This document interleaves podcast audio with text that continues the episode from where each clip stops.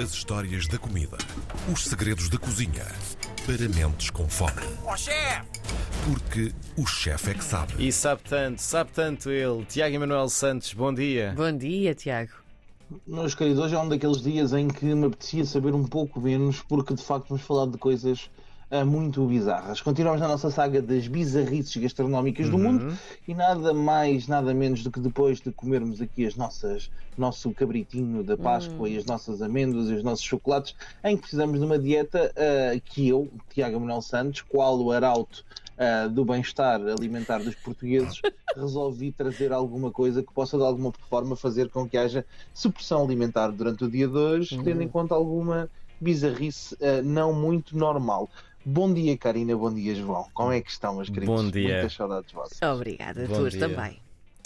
Ora bem, Ai. e então tinha tantas saudades vossas que hoje vou almoçar e resolvi fazer um prato japonês ah, chamado ah, olhos de atum. Ah, exatamente. E os olhos de atum, apesar de poder ser tipo as sardinhas doce trancoso, podia ser uma sobremesa, na verdade não é. São literalmente os olhos do atum, aqueles olhos gigantescos que ficam a olhar para nós, neste caso também num prato. São tremendamente comidos no Japão, ah, servidos essencialmente, essencialmente com malaguetas, soja e um pouco de cebola, não é? primavera, portanto cebolinho fresco, ah, até porque convém assim um bocadinho de verde, e tem um sabor, dizem, muito parecido com lula cozida.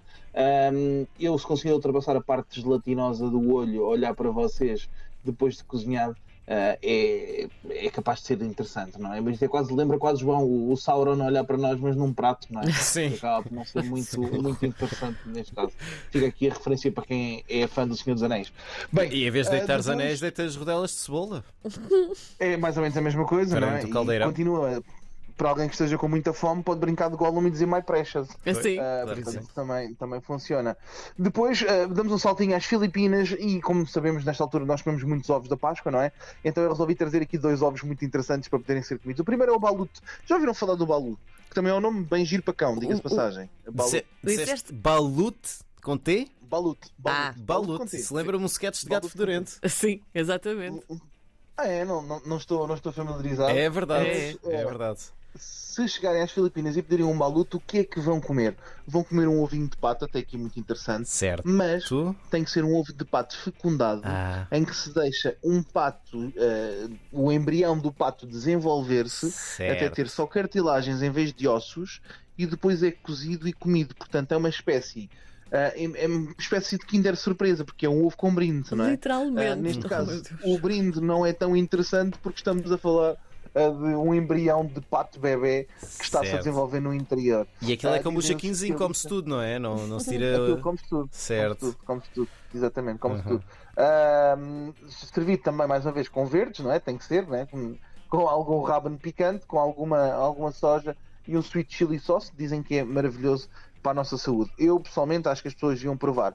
Já que estamos nesta, e como nós gostamos sempre de batatinhas fritas para comer com os ovos, ah, um bocadinho quase do ovo, o ovo revoltas, não, os ovinhos rotos, ou quase Hum. o nosso bacalhau à brás, podíamos pegar nesta inspiração e juntar um elemento crocante que se come no Camboja, funciona muito bem nesta altura do ano, que são as tarântulas. Na primavera as tarântulas começam a sair todas, começam a, a criar descendência e ah, os insetos com a primavera, tal como os outros animais, começam a proliferar mais e são a época alta das tarântulas e elas ficam fritas e absolutamente crocantes. Todos os pelinhos da tarântula ficam crocantes Uhum. e são comidas passadas apenas, apenas em, em sal e fritas em, em óleo, portanto, são absolutamente crocantes, uma batatinha frita espetacular. Se quiserem dar sabor a presunto, tipo as Ruffles, também não há problema nenhum, Hum. Consegue-se resolver isso, isso nos restaurantes mais modernos, mas é um bom snack para acompanhar os nossos ovos. Sabes que eu uma Ah. vez num programa de televisão vi as tarântulas, não era fritas, mas era postas em cima de brasas e aquilo queimava os, os pelos todos das tarântulas Ah, e depois eles comiam. E não ficava a cheirar o porco fritas- moscado. Não sei. Mas fiquei Não, curioso para estas provar. fritas, é, estas fritas primeiro são passadas num, num maçarico, como o João está a dizer, Uhum. e depois são fritas até ficarem completamente crocantes. Maravilha. Certo. Ah, não, Carolina Jorge, tu que és pasteleira, isto fica tipo assim um pastelzinho de tentugal. Eu estou a Ah, o perceber, recheio eu não é doce de ovo, Sim, mas, sim. ah, mas pronto, mas é dentro dessa inspiração. Prefiro o pastel, Ah, ainda Camarão. assim. Parecido com camarão. Podemos fazer um pastel de tarântula, também era, podia ser uma opção interessante. Está Aliás, bem. com o caminho ao mundo e ao preço da comida, ah, vamos Olha. só desejar daqui a uns tempos que os insetos fossem só maiores, porque vai ser difícil fazer um bife de, um bife de formiga. Exato. falando em formigas, podemos dar um saltinho ao Laos. Já, tive, já estiveste no Laos, João? Tu já Não, não, não. Globetrotter? Não. Nu- Nunca Pronto, fui então para, o, para o Sudeste Asiático. Pronto, então o João, o João tens que ir comer um, um ao Laos, uma sopinha, eh, até porque as sopas são muito saudáveis. Uhum. E o que é que temos? Também na primavera, que nesta altura, no final da primavera e início do verão, começam a criar-se formigas brancas e os formigueiros ficam abundantes. Então o que é que se faz? Faz uma, uma sopa espetacular em que, em vez de usar a massinha pevite, como nós fazemos aqui na, na Europa Ocidental, o que se faz é usar as- os ovos lárvicos das, ah, das formigas brancas. Portanto, Uhum. é uma sopa de, larva de formiga branca ah, que é muito saudável, feito com um caldinho também com muitos legumes verdes, como é óbvio. ah, e portanto é bastante nutritivo e com muita proteína, portanto é espetacular, espetacular para toda a gente.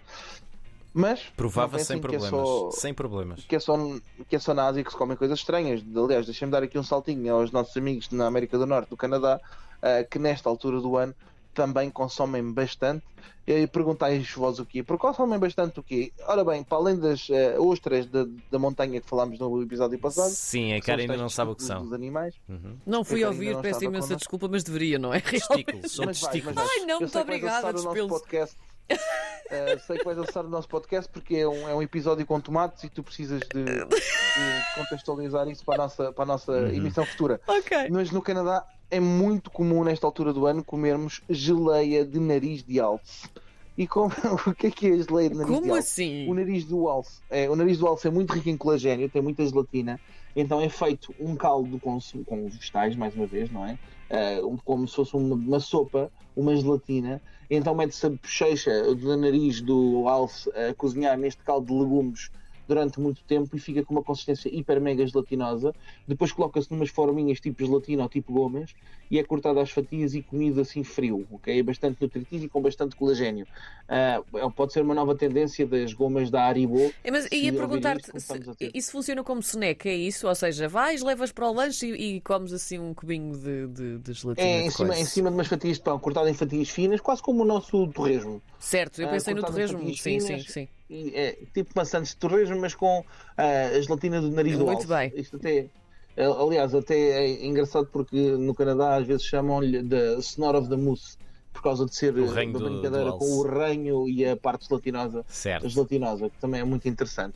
Depois, como não podia ser- deixar de acontecer, agora que vem o verão ahm, e que as pessoas têm tendência a abandonar animais, eu queria resolver esse É. problema ah, apresentando um prato que é o Boshitang. Estou a brincar, não façam isso. Isto é só uma brincadeira. O Boshitang é nada mais Isto nada é menos ah, do que um prato muito saudável na Coreia, uma sopa feita com, com cebola primavera, ah, com denta de leão, especiarias e cão. Basicamente. Ok. Certo. Não. É Certo. bastante comum e comido nesta altura do ano também, porque supostamente é nesta altura do ano que os cãezinhos estão ah, mais saudáveis Sim. que, e mais saborosos, que foi a seguir a terem as peninhadas. Certo. É para comer frio ou Ahm, cãotinho?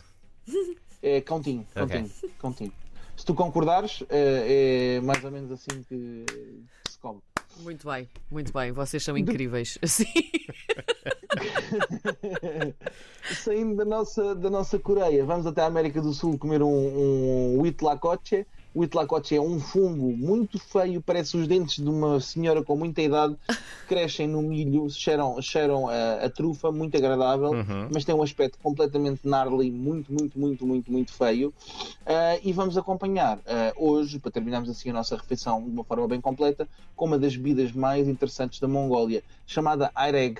Não sei se já viram falar de Aireg, mas é basicamente ah, leite de cavala, não é Certo. cavalo peixe, é cavalo Certo. fêmea, é um Certo. cavalo fêmea. Eu não quis dizer cavalo só para o João não fazer nenhuma piada. tá? Sim, sim, sim, sim. Portanto, é, é leite de égua ah, que depois de. ah, mas com gás. E como é que se faz o gás? Pergunta João, João Bacalhau. João Ah, Bacalhau, gás faz deixando ao calor a fermentar. Ah. Ele faz primeiro uma espuma, depois dessa espuma ele é colocado numa garrafa, fica em pressão e fica com gás. Portanto, imaginem, é tipo uma água das pedras, mas de leite de égua.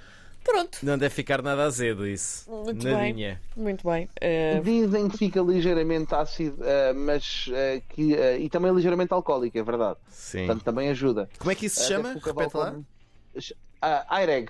Aireg. Aireg. Vou perguntar a pessoas se já, se já consumiram. de facto, foi acho- uma, uma ótima lista para nós ficarmos agora de dieta durante uns diazinhos, não é? Porque, pronto, verdade. vamos pensar em comer.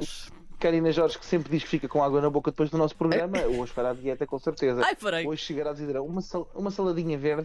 nah, é melhor jejum intermitente. Exatamente, exatamente. Estamos feitos por hoje. Meus queridos, até para a semana. Até um grande para a abraço. semana. Grande abraço, Um grande beijinho.